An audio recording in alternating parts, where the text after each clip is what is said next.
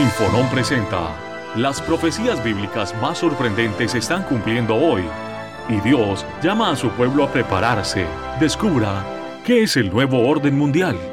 La gran conspiración predicha en el libro de Apocalipsis. Aquí comienza. Descubriendo la verdad. Preparando el camino para la segunda venida de Cristo. ¿Qué tal amigos? Bienvenidos a un nuevo programa de Descubriendo la Verdad. Mi nombre es Manuel Vallejos y estamos presentando la entrega número 16 de esta serie de programas radiales en los cuales estamos tocando eh, el libro de Apocalipsis, el libro de las revelaciones, el, el, último libro de la Biblia, y ya vamos por el capítulo 13. En el programa anterior estuvimos viendo el capítulo 12, la mujer y el dragón, y no son más que láminas, transparencias, una sobre otra de la misma historia. Básicamente lo que estamos viendo desde el capítulo 1 en adelante es la historia mm, del pueblo de Dios en, en el periodo después de Cristo, hasta donde no abarca la Biblia. La Biblia abarca la historia del pueblo de Dios desde la creación hasta la época de Cristo y los primeros apóstoles, la iglesia, pero el Apocalipsis se extiende a través de los siglos hasta el tiempo final. Y en el capítulo 13 de Apocalipsis vamos a ver quizá el clímax o el, momento más eh, central de todo el relato cuando se presentan las persecuciones finales que va a sufrir el pueblo de Dios a manos de la bestia y de la, este, la primera y la segunda bestia que aparecen en Apocalipsis capítulo 13. Vamos a desentrañar en este programa eh, cuáles son los significados o los simbolismos que tienen estas bestias que aparecen en el capítulo 13 y probablemente, no estoy seguro si vamos a hacer tiempo hoy, pero probablemente mencionemos un poco sobre la marca de la bestia que es mencionado en los últimos versículos del capítulo 13 de Apocalipsis. Así que les recuerdo a todos aquellos que nos escuchan eh, que pueden descargar todos los programas grabados en MP3 de nuestra página infonom.com.ar y también pueden ver todos los programas grabados en video en nuestro canal de YouTube que es Infonom. Allí no solamente estamos subiendo estos programas de radio, sino eh, materiales complementarios, es decir, estamos subiendo videos sobre temas relacionados a lo de Apocalipsis, lo que tiene que ver con el nuevo orden mundial. De hecho, en este programa, el programa de hoy, ya estamos directamente enfocados en lo que es el gobierno mundial o el nuevo orden mundial. ¿Por qué? Porque las implicancias de de la bestia eh, son a nivel mundial. Y no es ni más ni menos que la radiografía de una eh, dictadura mundial, lo que se presenta en Apocalipsis capítulo 13. Eh, en nuestro canal de YouTube, en Infonom, si buscan así Infonom en YouTube, van a encontrar ahí bastante material, bastante variado, sobre todo porque no solamente ponemos cosas sobre profecías, sino cosas sobre creacionismo, cosas sobre la Biblia en general, ¿sí? Eh, temas que tienen que ver con eh, la libertad de conciencia, etc. Así que bueno, van a encontrar bastante material allí en nuestro canal. Están todos invitados a suscribirse y así pueden recibir cada semana los videos eh, directamente las notificaciones. También pueden escuchar toda la serie de programas de Apocalipsis de Descubriendo la Verdad en Spotify y en Anchor y en algunos otros reproductores de radio Creo que está eh, en Google también hay uno y así hay en varias plataformas en las cuales pueden buscar Infonom. Si buscan Infonom en Spotify o en Anchor, nos van a encontrar allí, van a poder escuchar todos nuestros programas en audio. Así que este, tienen todas las posibilidades de poder escuchar los programas anteriores. Este es el programa número 16 y vamos a hablar acerca de la primera y la segunda bestia que aparecen en Apocalipsis 13. Eh, decíamos que esta es una transparencia más, es una lámina más de ese libro eh, escolar que teníamos cuando éramos niños, ¿no? donde estaba el, estaba el cuerpo humano y estaba en una lámina el aparato circulatorio, en otra lámina el aparato digestivo, en otra lámina el esqueleto y así cada lámina se ponía una sobre otra y aunque cada, uno, cada una de estas láminas hablaba de un aspecto, el cuerpo era el mismo. Por eso es que hay mucha gente que entra en confusión en Apocalipsis porque quieren asignarle a cada símbolo algo totalmente distinto, pero en cada visión es simplemente una lámina sobre otra lámina sobre otra lámina del mismo proceso. ¿De qué manera nos damos cuenta? Por los periodos de tiempo. Los periodos de tiempo son un ancla que unen una visión con la otra. Si en Apocalipsis 12 aparecen los 1260 años y en Apocalipsis 13 vuelven a aparecer el mismo periodo, entonces significa que es una lámina más sobre el mismo proceso histórico, sobre el mismo desarrollo histórico, que tiene que ver con las persecuciones al pueblo de Dios durante la Edad Media, ¿sí? los 1260 años desde el 538 al 1798. Por eso es que varios símbolos representan el mismo poder. Nosotros vamos a ver en Apocalipsis que el papado está representado en cierta medida por el, por el dragón escarlata. Está representado en Apocalipsis 13, está representado en Apocalipsis 17 con la mujer ramera, en Apocalipsis 13 con la bestia. Y así en cada una de las capas la misma institución tiene un simbolismo distinto y no es contradictorio. Algunos dirán, no, pero eso es contradictorio. No, no, no es contradictorio por el solo hecho de que si vamos a los evangelios, por ejemplo, en los evangelios, Cristo es el camino, Cristo es la vid, Cristo es el pan que descendió del cielo, Cristo es la luz del mundo, Cristo es el Cordero en el Antiguo Testamento, Cristo es el sumo sacerdote del mismo santuario, Cristo es el pan de la proposición, Cristo es la luz del mundo, Cristo es todo en el santuario. Y sin embargo no hay contradicción y no hay problema con eso. Por eso es que mucha gente cae en la confusión de querer atribuirle a cada uno de los símbolos un atributo o una personalidad distinta, cuando en realidad en cada visión, cada visión es una capa, es una capa, es una lámina del mismo proceso histórico. Por eso vamos a ver las siete iglesias, ¿sí? que representan la iglesia de Dios en diferentes etapas, y vamos a ver también los cuatro jinetes, que también representan al pueblo de Dios en diferentes etapas. ¿sí?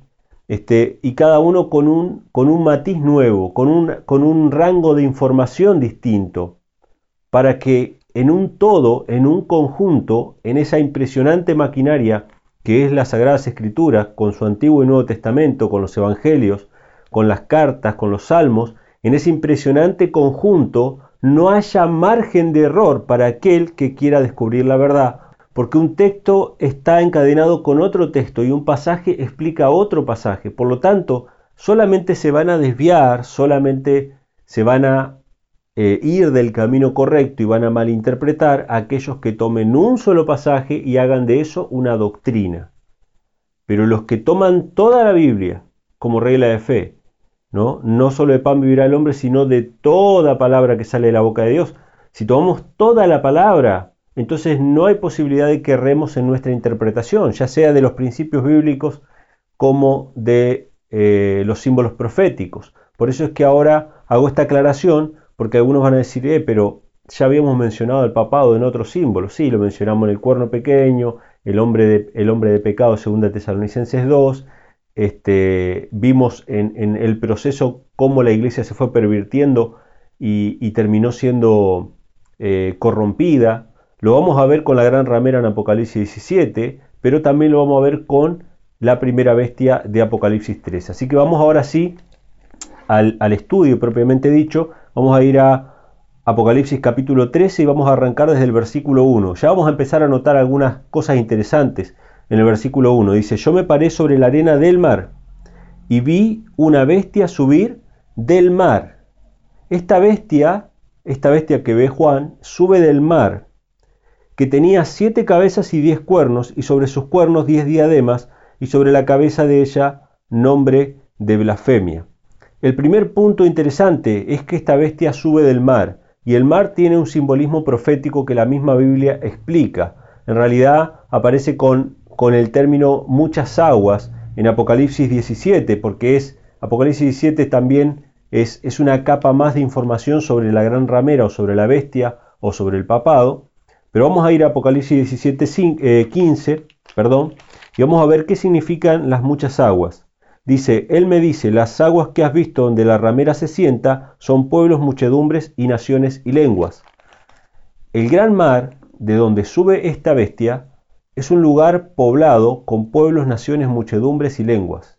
Evidentemente, esta bestia tiene que surgir en la Europa, en la Europa donde estaban todas las nacionalidades, las muchedumbres, los pueblos y las lenguas, en lo que quedó del el desmembramiento del imperio romano como lo fuimos viendo eh, a lo largo de la historia.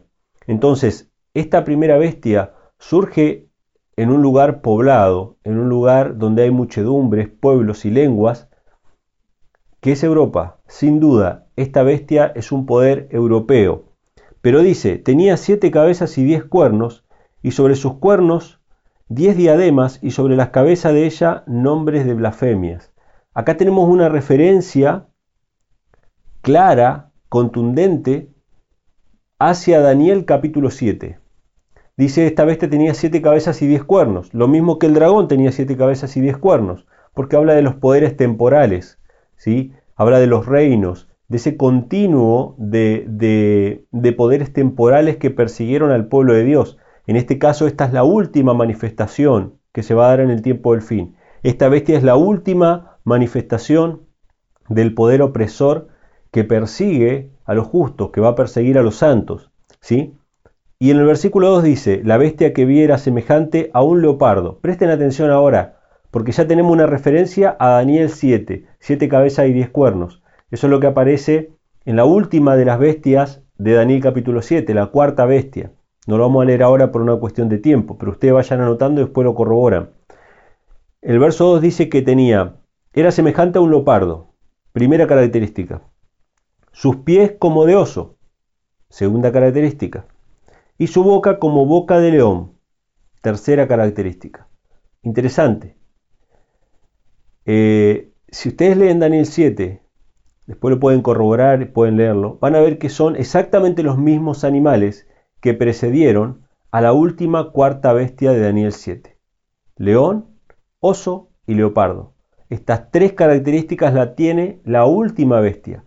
Pero en el orden en que aparecen en Daniel capítulo 7 es así. Primero un león alado, después un oso que estaba inclinado más de un lado que del otro, después un leopardo de, mm, cuatro cabezas y después aparece la bestia espantosa de siete cabezas y diez cuernos. ¿Sí? León, oso, leopardo. El león es Babilonia, Medo-Persia, después sigue el oso y Grecia que es el leopardo. Pero acá es al revés. Acá aparece el leopardo primero, después aparece la característica de oso y después aparece la característica de león. ¿Qué nos muestra esto? Nos muestra que Juan está viendo la historia en retrospectiva. Daniel la estaba viendo desde, desde la época de Babilonia, lo que iba a venir en el futuro. Babilonia, Medopersia, Grecia y Roma. Pero Juan, que está parado en el imperio romano, él está en el primer siglo de la era cristiana, él ve para atrás. Grecia, Medo-Persia y Babilonia. Lo ve al revés, espejado. ¿Por qué? Porque nos está marcando en qué época de la historia está él y nos pone inequívocamente que esta bestia tiene que ver con el imperio romano. Tiene que ver con esa cuarta bestia de eh, Daniel capítulo 7. Así que acá tenemos ya claves bien claras que nos muestran que esta bestia de Apocalipsis capítulo 13, que surge del mar, que evidentemente surge en Europa, entre las naciones populosas, tiene que ver em, con esta continuidad de imperios, ¿sí? en especial con la cuarta bestia de Daniel 7, tiene que ver con el poder romano. Sin embargo, para el apóstol Juan, esta bestia todavía obviamente no actuó, está en el futuro. De hecho, para nosotros, también tiene una implicación en el futuro. Hay cosas que ya sucedieron para nosotros, pero hay cosas que todavía no han sucedido. Pero dice la última parte del, versículo 2 que el dragón le dio su poder y su trono y grande potestad. Y acá vemos lo que es el traspaso del imperio romano al papado, a la iglesia de Roma. Fue en el año 538 en realidad desde el año 508 al año 538 el proceso en el cual cayó primeramente el imperio romano de Occidente, ¿sí? a manos de las tribus bárbaras, en realidad fueron un constante asedio, divisiones internas y muchos otros factores que hicieron que las profecías se cumplan, y cuando cayó el imperio romano de Occidente, el que ocupó el lugar, el trono y la grande autoridad que tenía ese dragón, que ya mencionamos que era el Imperio Romano en el programa anterior, en primera instancia el, Imperio Romano, ahora le cede el poder, su trono y gran autoridad al Papa. Así que este traspaso es lo que podemos ver en la última parte del versículo 2. El versículo 3 dice, vi una de sus cabezas como herida de muerte, y la llaga de su muerte fue curada, y se maravilló toda la tierra en pos de la bestia. Algo, antes de entrar con este, con este punto de la herida de muerte, vale mencionar que eh, la Iglesia Católica Romana, heredando, heredando del Imperio Romano todo lo que era la cultura religiosa, concentra dentro de su seno un montón de creencias y doctrinas, ideas, filosofías que vienen de los imperios mencionados anteriormente. De Babilonia sin duda la adoración al sol, la adoración a muchos dioses, de, de Medopersia el mitraísmo, ¿sí? la adoración a Mitra, que se, que se insertó en el imperio romano y que después pasó directamente al cristianismo, entre comillas, a través del catolicismo romano, y de los griegos, las filosofías griegas, que fueron parte importante en lo que fue la formación de, las doctrinas católicas. ¿sí? O sea, filósofos griegos y ideas filosóficas de aquella época fueron introducidas en lo que es la cristiandad o el catolicismo romano. Pero este poder iba a recibir una herida de muerte, nos dice el versículo 3. Una de sus cabezas como herida de muerte y su, su herida mortal fue, fue sanada y se maravilló toda la, bestia, toda toda la tierra en pos de la bestia. Esto es interesante.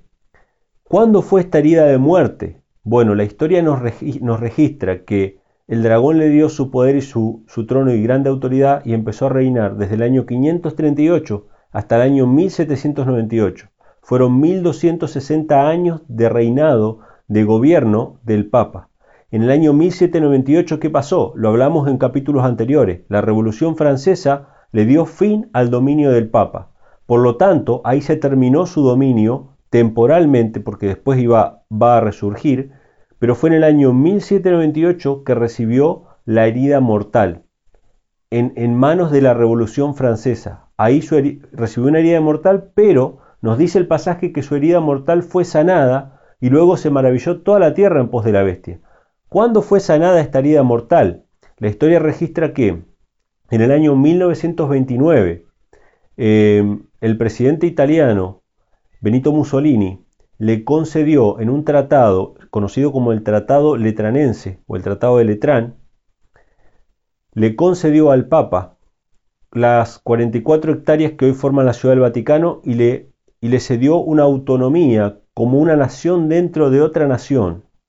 A partir del año 1929 la herida mortal que había recibido la bestia en la Revolución Francesa fue sanada y hoy día nosotros podemos ver que toda la tierra se maravilla en pos de la bestia.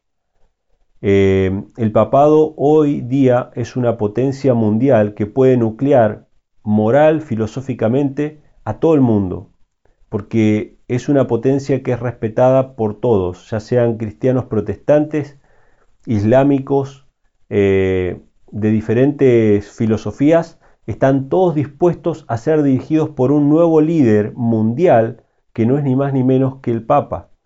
Esto ya está prácticamente preparado que así sea. Constantemente los medios de comunicación presentan al Papa como el líder carismático que podría reunir para traer la paz mundial a todo el mundo. Y cada vez son más los dirigentes políticos de diferentes partes del mundo que están dispuestos a aceptar un liderazgo moral y espiritual de parte de el Papa Francisco. Esto es muy interesante. Hoy día toda la tierra se está maravillando en pos de la bestia. Se han olvidado todos los crímenes que se cometieron durante más de mil años por la iglesia. En nombre de Dios, en nombre de la iglesia, en nombre de Cristo, las peores atrocidades fueron cometidas durante los tribunales de la Inquisición, durante la contrarreforma, etcétera, etcétera, y hasta hace muy poco tiempo atrás. Sin embargo, la Iglesia Católica está tomando hoy, y sobre todo el papado, o sea, el liderazgo del Papa, está tomando hoy una preponderancia nunca antes vista, con lo cual se están cumpliendo estas palabras que dicen que la herida mortal fue sanada y se maravilló toda la tierra en pos de la bestia. Pero vamos a ver cómo sigue esta historia. Eh, llegamos al versículo 3. El versículo 4 dice, y adoraron al dragón que había dado potestad a la bestia, y adoraron a la bestia diciendo, ¿Quién es semejante a la bestia y quién podrá lidiar contra ella? Bueno, lo que estábamos mencionando recién, ¿no? O sea, el poder y la influencia que tiene Roma, que tiene la institución católica romana, eh, no, tiene, no tiene comparación. Siendo un Estado muy pequeño, ¿sí?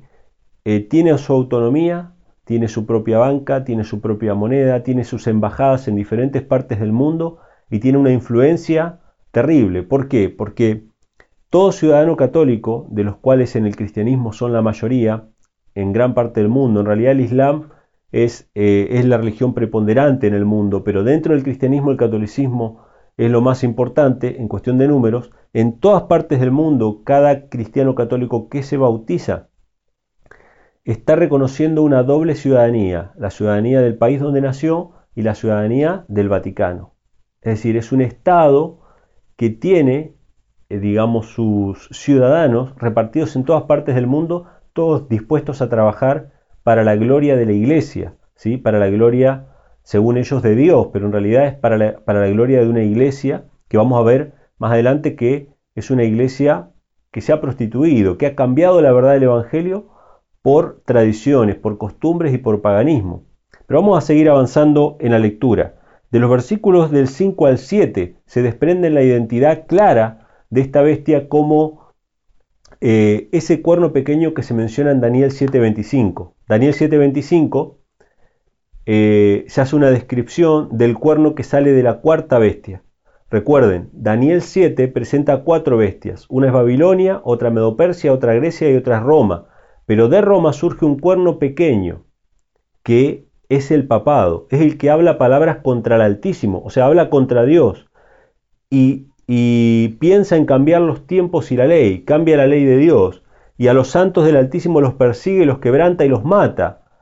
Y, se le da poder para actuar durante 1260 años, o tiempo, tiempos y medio tiempo. Pero dice la escritura que se sentará el juez, le va a quitar su dominio para que sea destruido y arruinado hasta el fin. Segunda de Tesalonicenses 2 nos dice que el hombre de pecado, que es el mismo poder que el cuerno pequeño y que esta bestia, va a durar hasta la segunda venida de Cristo y que va a ser destruido por la espada de la boca de Cristo y por el resplandor de su venida. O sea que estamos hablando del mismo poder, pero fíjense ahora como Daniel 7:25 está claramente representado en Apocalipsis capítulo 13 versículos del 5 al 7. Dice así, y le fue dada boca que hablaba grandes cosas y blasfemias, y le fue dada potestad de obrar 42 meses. Lo mismo, habla palabras contra Dios, blasfemias. ¿Qué es una blasfemia? Querer ocupar el lugar de Dios, según la Biblia. ¿Y de qué manera el Papa quiere ocupar el lugar de Dios? Bueno, el Papa se hace llamar Santo Padre. Santo Padre. Ese es, ese es un título que le corresponde solamente a Dios. Utiliza los títulos de la deidad. También se hace llamar sumo pontífice. Sumo pontífice, ¿quién es el único sumo pontífice? ¿El único constructor de puentes o el único que es el único camino al Padre, el único camino a Dios? Es Cristo, ¿sí? Se hace llamar vicario de Cristo, representante de Cristo. ¿Qué lugar está queriendo ocupar? El Espíritu Santo es el que representa a Cristo.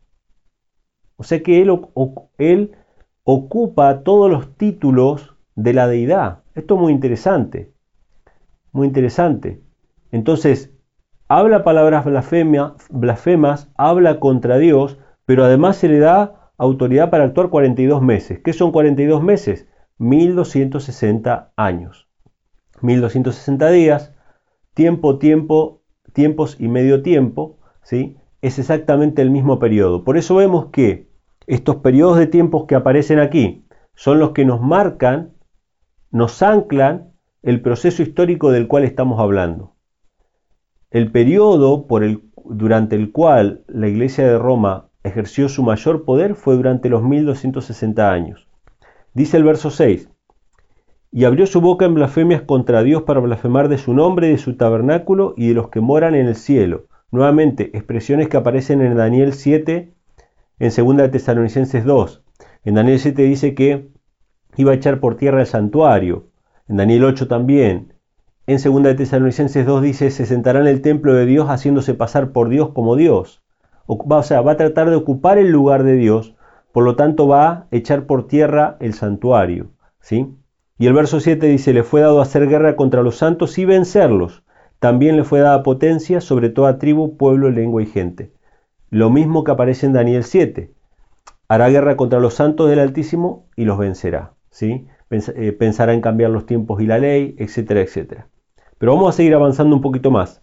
Dice, y todos los que moran en la tierra le adoraron, cuyos nombres no estaban escritos en el libro de la vida del Cordero, el cual fue muerto desde el principio del mundo. O sea que va a engañar a gran parte de la población.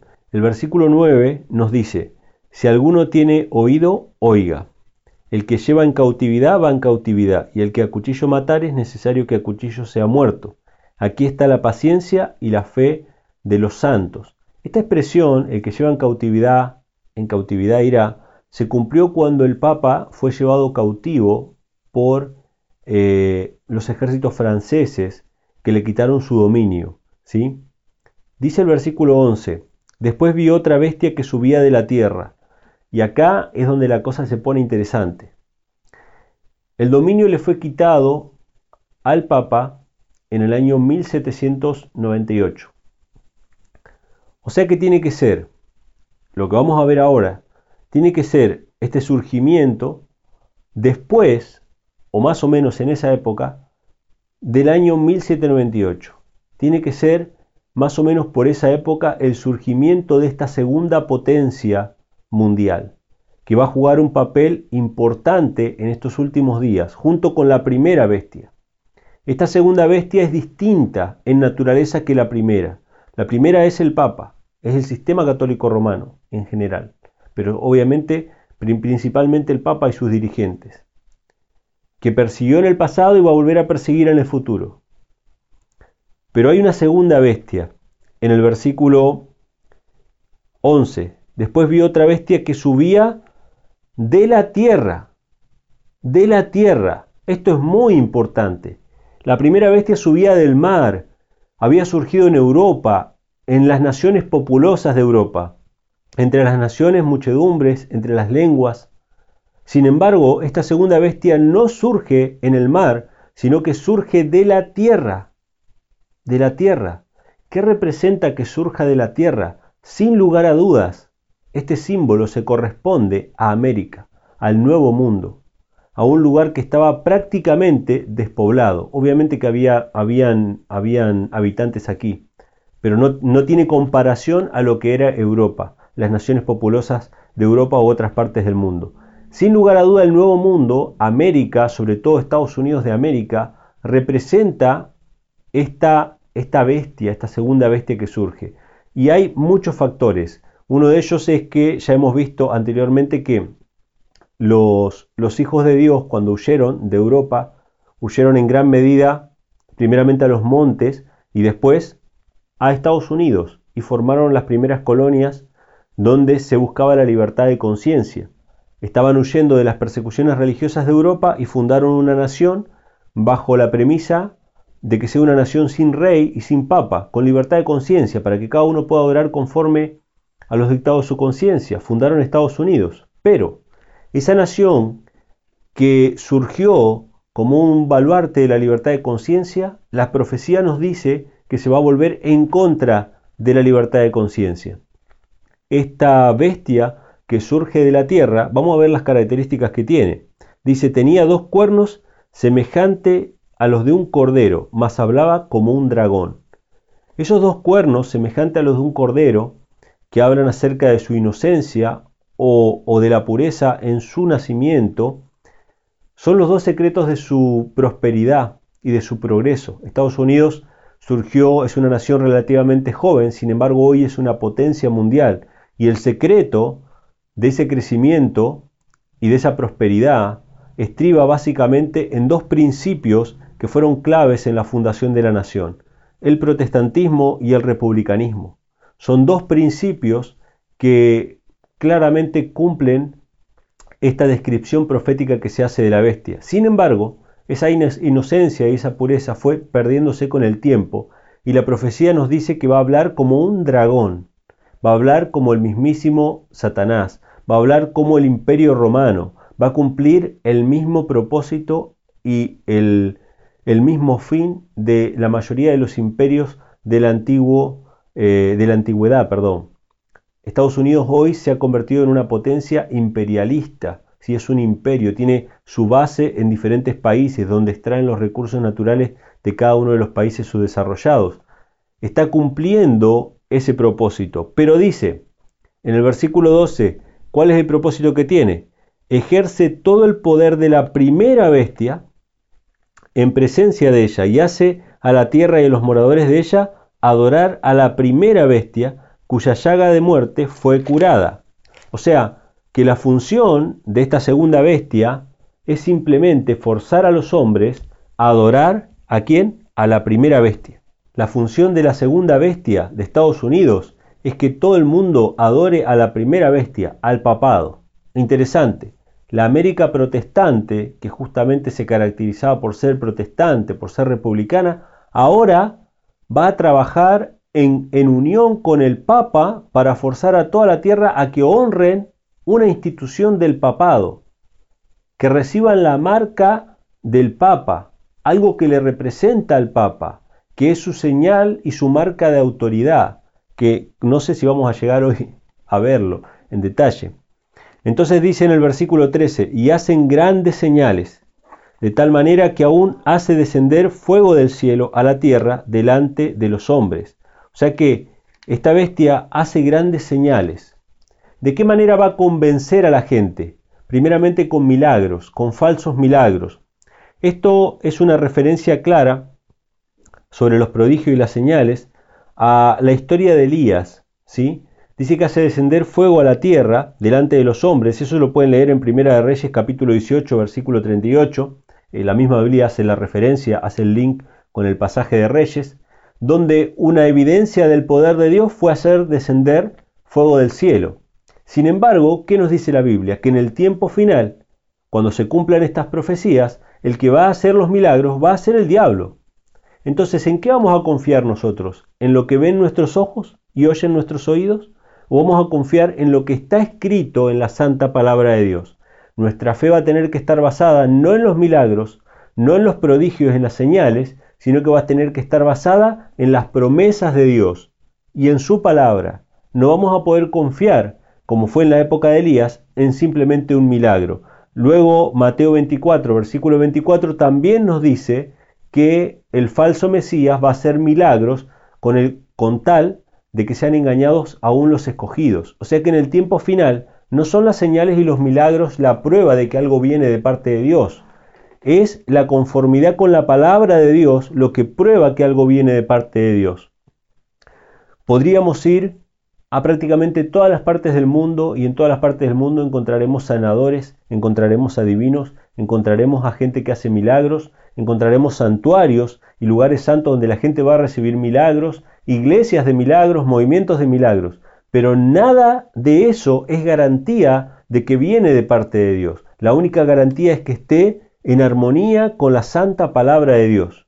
Si un movimiento se, se autoproclama como que viene de Dios y la evidencia que muestra para decir que viene de Dios son milagros, entonces no le crea.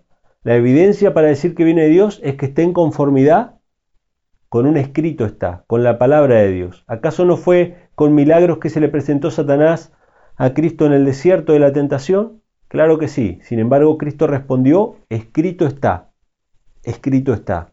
La respuesta para poder ver si algo viene de Dios o no es un escrito está. Entonces dice, y engaña a los moradores de la tierra por las señales que le ha sido dado hacer en presencia de la bestia, mandando a los moradores de la tierra que hagan una imagen de la bestia que tiene la herida de cuchillo y vivió. O sea, esta bestia que tenía la herida de muerte, el papado, la recibió en 1798.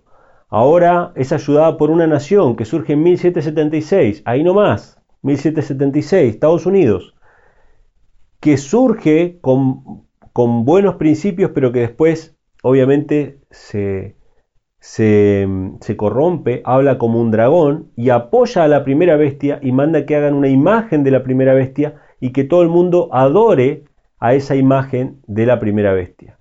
Esto es muy interesante. Otra referencia al libro de Daniel, cuando Nabucodonosor en el capítulo 3 mandó hacer una imagen de oro y mandó que todos la adoren. Y los que no la adoraban iban a sufrir pena de muerte. La misma cosa, hermanos.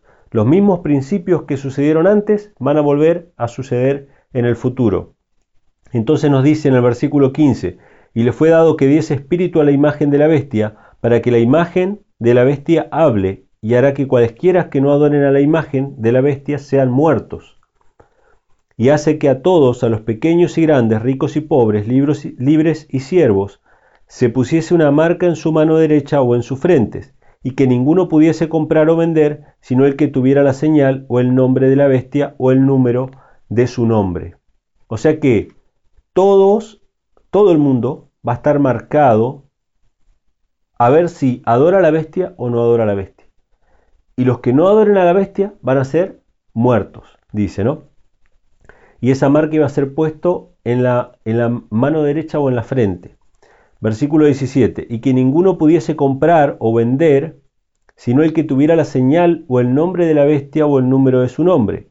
Aquí hay sabiduría, el que tiene entendimiento cuente el número de la bestia, porque es el número de hombre y el número de ella es 666. Bueno, interesante. Tenemos entonces el panorama completo de esta escena que es el papado surge en Europa, eh, le es dado poder para obrar durante 42 meses, que son desde el año 538 al 1798. Este sistema, obviamente, que persigue a los santos, habla palabras blasfemas, eh, pero recibe una herida de muerte, año 1798, la Revolución Francesa. Al mismo tiempo surge otra bestia, pero esta vez de la tierra, de América, de un lugar más deshabitado, surge como un imperio, ¿sí? Surge con fuerza, con poder, tiene dos cuernos, que son los principios de su gobierno, el protestantismo y el republicanismo, pero termina hablando como un dragón, termina hablando como Satanás.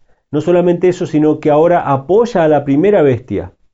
Aunque Estados Unidos nace como una nación protestante, ahora apoya al Vaticano. ¿Ustedes recuerdan la caída del muro de Berlín? La caída del muro de Berlín, la caída en realidad de todo el sistema soviético, fue planeado por una santa alianza entre Estados Unidos y el Vaticano. Esto está escrito, hay libros, hay artículos, hay, mucha investigación que se ha hecho sobre esa santa alianza entre Estados Unidos y el Vaticano para la caída del enemigo común que llamaban ellos, que era el comunismo. Y nuevamente hoy tenemos un enemigo común que es el terrorismo y en el futuro va a haber un enemigo común que va a ser el, fundamentalismo cristiano, entre comillas. ¿Qué va a ser el fundamentalismo cristiano? Aquellos cristianos que estén dispuestos a obedecer la palabra de Dios antes que a los hombres. Y ahí esa santa alianza entre Estados Unidos y el Vaticano va a cumplir la profecía que habla Apocalipsis capítulo 13. Entonces tenemos a este segundo poder, a esta segunda bestia, apoyando al Vaticano a el Papa, ¿sí?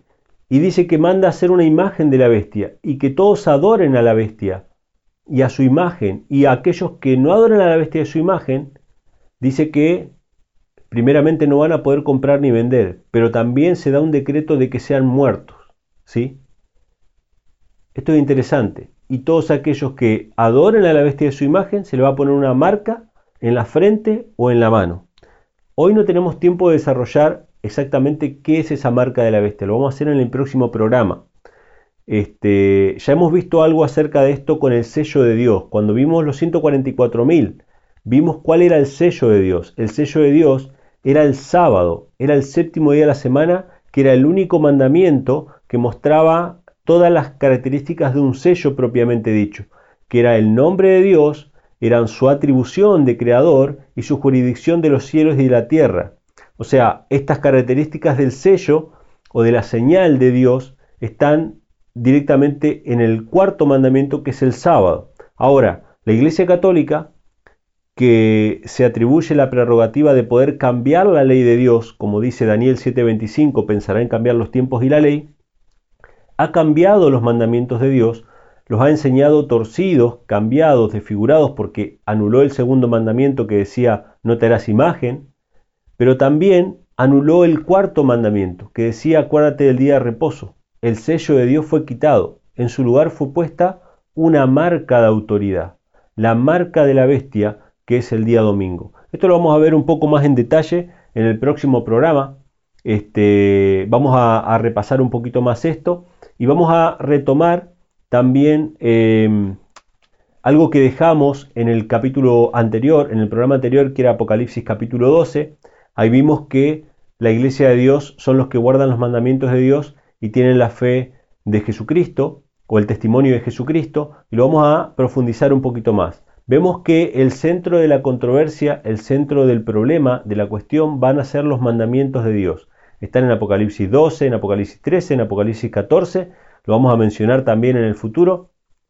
Y la última bienaventuranza de toda la Biblia, Apocalipsis 22, 14, dice, bienaventurados los que guardan sus mandamientos. O sea que todo el conflicto entre la bestia, entre el pueblo de Dios, entre Satanás, entre Cristo, está en alrededor de la autoridad de Dios y de su ley y de su palabra. En lo que es cuestionado, lo que fue cuestionado en el cielo y lo que es cuestionado aquí en la tierra, por Satanás y por todos sus agentes, y lamentablemente por muchos cristianos que se dicen cristianos que piensan que las leyes de Dios pueden ser abolidas o cambiadas por los hombres y han aceptado esto por lo tanto muchos de ellos van a aceptar porque si hoy lo están aceptando sin coerción, sin persecución, imagínense cuando haya penas civiles para aquellos que no acepten eh, la marca de la bestia, que no es ni más ni menos que un cambio de la ley de Dios. Es una atribución que se tomó la iglesia de cambiar la ley de Dios y poner su marca de autoridad. Pero esto lo vamos a ver documentadamente en el próximo programa. No van a ser palabras mías,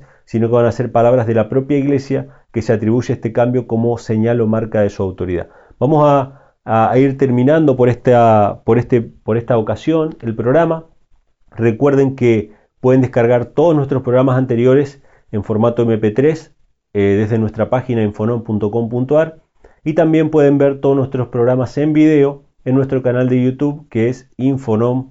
Nos buscan ahí en YouTube, ponen Infonom y ahí van a ver todos los programas de Descubriendo la Verdad con un numerito cada uno para que sepan por dónde va la serie pero bueno, esperamos que les haya sido de bendición. Les mandamos un gran abrazo para todos y nos estaremos encontrando en la próxima emisión de Descubriendo la Verdad. Que Dios les bendiga. Descubriendo la Verdad. Para mayor información sobre este y otros temas de tu interés, comunícate con nosotros a los siguientes números de contacto. Hasta la próxima.